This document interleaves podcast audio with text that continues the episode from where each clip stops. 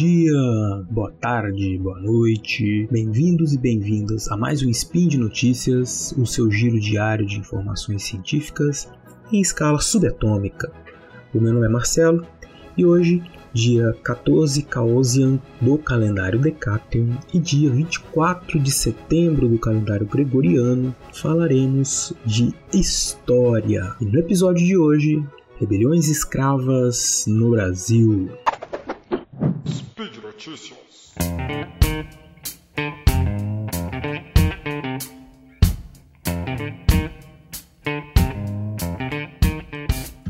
Meus queridos, minhas queridas, hoje então estamos aqui falando de história. Eu sou o Marcelo Beraba, então vou continuar aqui a minha saga nos Speed de Notícia contando mais histórias é, sobre o Brasil, né, que é o tema que mais me interessa, que por me interessar e gostar muito, gosto também de passar para vocês.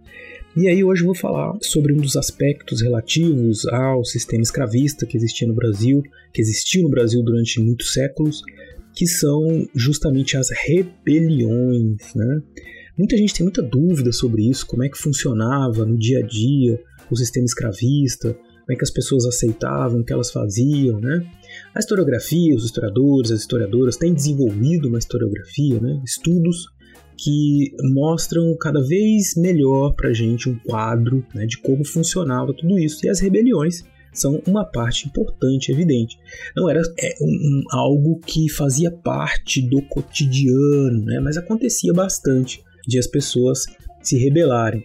Nem sempre também eram rebeliões é, totalmente é, é, revolucionárias no sentido de acabar com a escravidão, né? no Brasil como um todo, enfim, essas lutas, essa ideia de uma luta mais global, ela não é necessariamente presente em, em, em, vários desses movimentos. Muitas vezes o que acontecia era rebeliões, revoltas ligadas a questões locais. Né?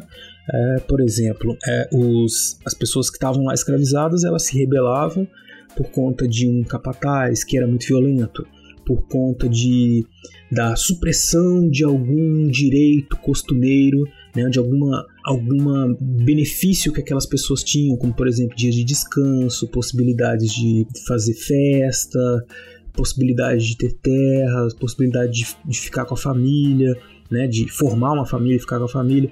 É, esses, esses direitos, esses benefícios, que vejam, também é outra coisa que a gente não costuma conversar muito, né? Eles também faziam, eles quando eles eram suprimidos, eram retirados por algum motivo qualquer, ou às vezes quando tinha excesso de castigo, qualquer outra coisa, isso, acabava isso acabava gerando uma rebelião, né? Então essa essa é a dinâmica da, do sistema escravista no Brasil e em outras paragens também. É uma dinâmica que envolve negociação e conflito. Em alguns momentos, essas pessoas elas estão tra trabalhando, negociando esses limites, o limite para o trabalho, limite para o castigo, limite para formas de organização desse trabalho, enfim, limites que, quando eram extrapolados, geravam conflitos né, e revoltas que estiveram presentes aí também em diversos momentos da história brasileira, da história é, afro-brasileira, por assim dizer também. Né? Então é isso, né? As revoltas elas são um estilo de protesto radical, coletivo, né? Das pessoas que eram escravizadas. Não eram assim tão frequentes quanto a formação de quilombos, né? O quilombo é, ou os quilombos, né, de maneira geral, eles poderiam surgir sim de uma revolta. Né? Mas é, geralmente, e a historiografia tem feito essa divisão, né? as, as revoltas elas estão ligadas a essas questões, como eu acabei de dizer para vocês, né? que eram é, voltadas para problemas cotidianos enfrentados por aquelas pessoas. Uh, até a virada do século XIX, né, que foi um momento em que houve um crescimento gigantesco do, da entrada de pessoas é, traficadas para serem escravizadas aqui no Brasil, até aquele momento né, nós não tivemos assim um, um, uma grande quantidade de revoltas. A gente está falando ali do, do período final da, da colônia, né, caminhando aí para o processo de independência. Mas é, nós tivemos sim revoltas que aconteceram no período colonial, mas elas se incrementaram, elas cresceram muito em número a partir do século XIX, justamente por conta da existência desses desse aumento né, de pessoas de várias etnias que vieram para cá. Mas como eu disse, a gente tem, né, lógico que revoltas que aconteceram antes no período colonial, e, e que, e, na verdade, que estão ligadas a, a um, circuito de guerras é, sul-atlânticas, né? Então, hoje em dia, a gente tem muita noção de que o combate a essas revoltas, o aprisionamento de pessoas na África, né, especialmente em Angola, regiões vizinhas que vieram para cá, tem ligação com a formação de milícias portuguesas a brasílicas né, e afro-portuguesas que iam combater essas revoltas em África e que voltavam para cá e que essas, as pessoas que vinham escravizadas para cá davam continuidade a esse processo de essa tradição de revoltas, né? E ao mesmo tempo também traziam a experiência, as, essas milícias que iam combater em África traziam essa experiência de lutas né, e de combate. Aí você vai pegar, por exemplo, combate, os combates ao Quilombo dos Palmares, que sim, é um, uma experiência muito longeva né, de, de um quilombo, de vários, vários mocambos né, que formavam lá o quilombo dos Palmares, mas que com certeza tem uma ligação muito grande com essas tradições revoltosas que existiam em África desde o momento que os portugueses foram adentrando e capturando as pessoas para trazerem para cá. Mas, né, aí a gente chega no final do século, no começo do século XIX, nós temos aí uma série de revoltas acontecendo, é, especialmente em regiões né, de entrada dessas pessoas que vinham escravizadas. E o, o, existem muitos estudos que falam né, dessas tradições rebeldes na Bahia. Por exemplo, em 1807, em maio de 1807, escravizados é, Halsá, né, em Salvador, eles projetaram um levante no dia de Corpus Christi em vários bairros de Salvador, nos engenhos do, do Recôncavo.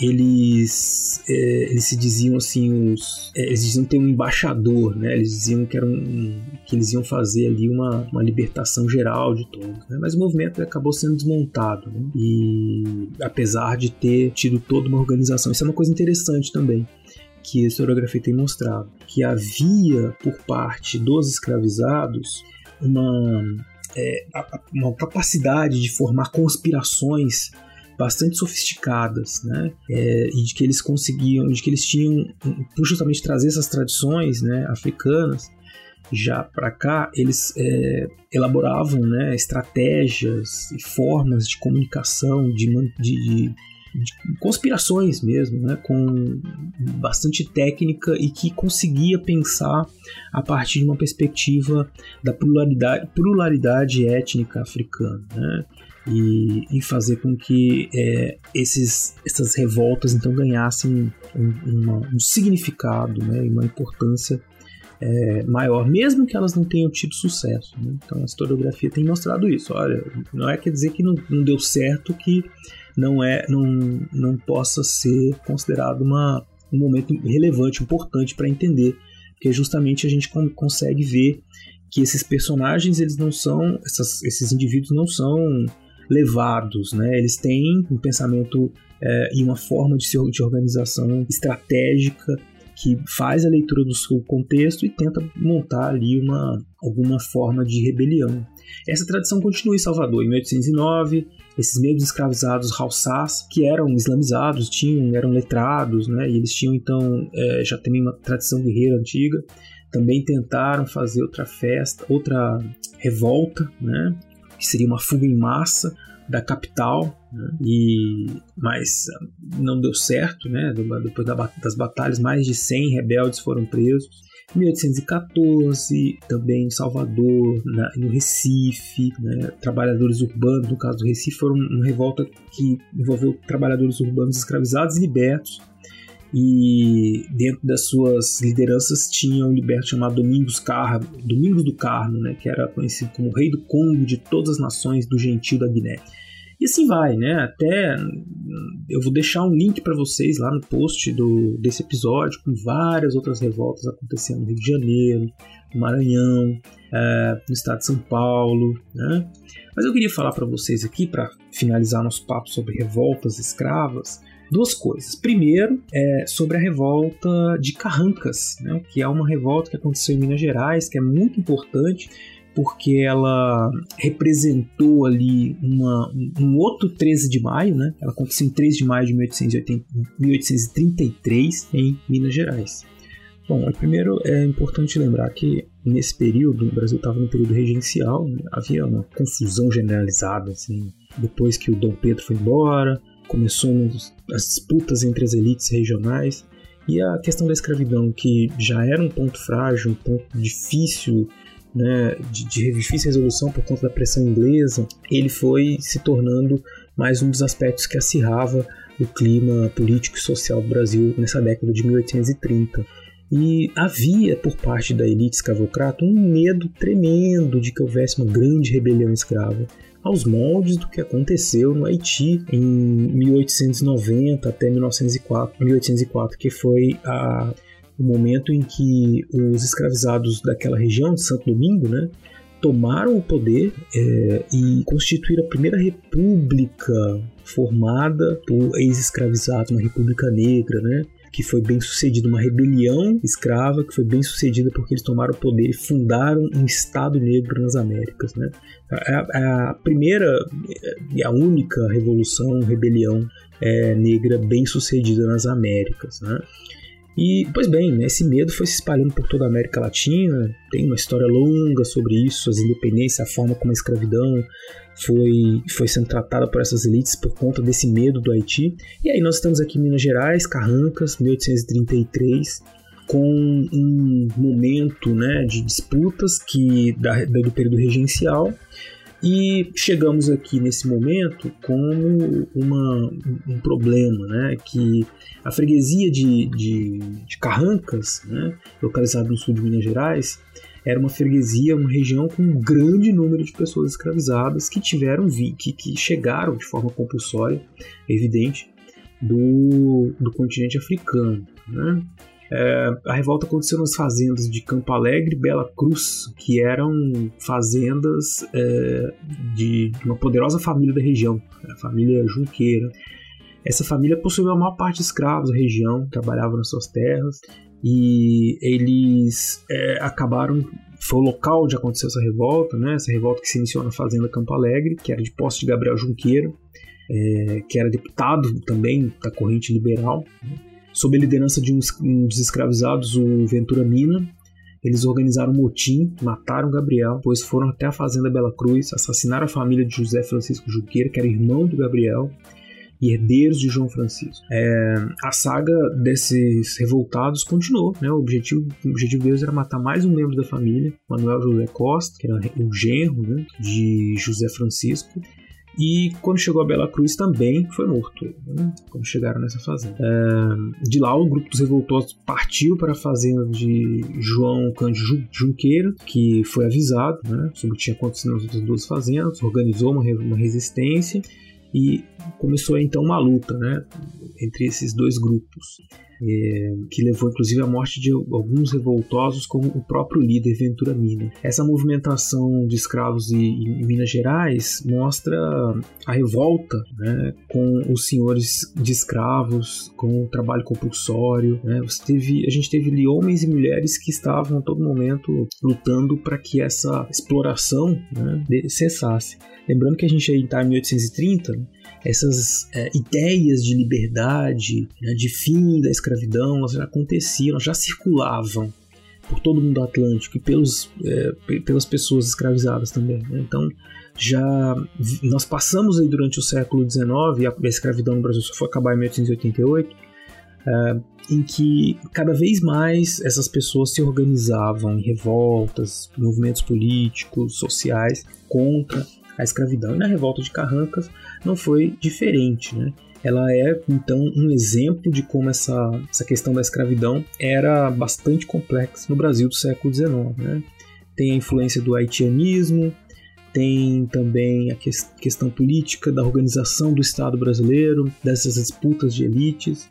Enfim, é, em 1833 nós tivemos essa revolta, essa grande revolta em Carrancas, né, que causou assim, um choque é, em várias províncias, né, esse, esse medo, esse medo da, da rebelião escrava, ele com Carrancas, é, mesmo tendo sido, né, não tendo chegado, né, assim, aos seus objetivos finais, é, ela ainda assim serviu para confirmar esse medo, né, de que a rebelião escrava podia acontecer a qualquer momento.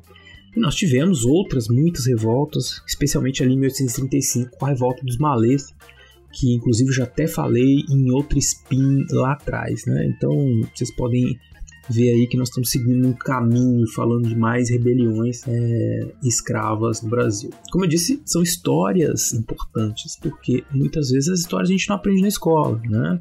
A gente fala bastante sobre a escravidão e esses, essas pessoas escravizadas são colocadas numa situação em que é muito alegórica, eles ficam presos e sofrem violência e tal, mas eles lutavam muito contra isso, né?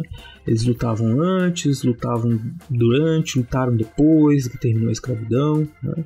Então essas questões elas estão, é, elas precisam né, ser lembradas, não podem ser mais deixadas no esquecimento.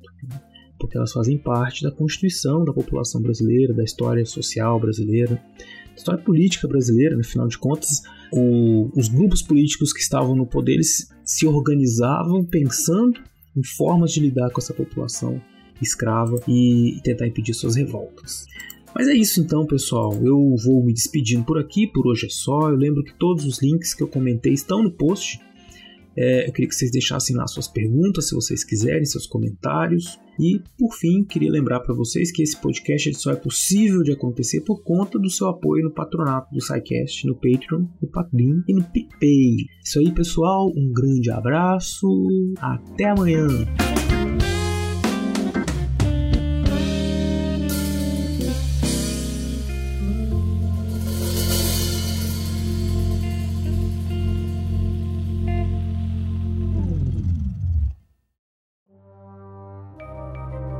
Este programa foi produzido por Mentes Deviantes. deviante.com.br.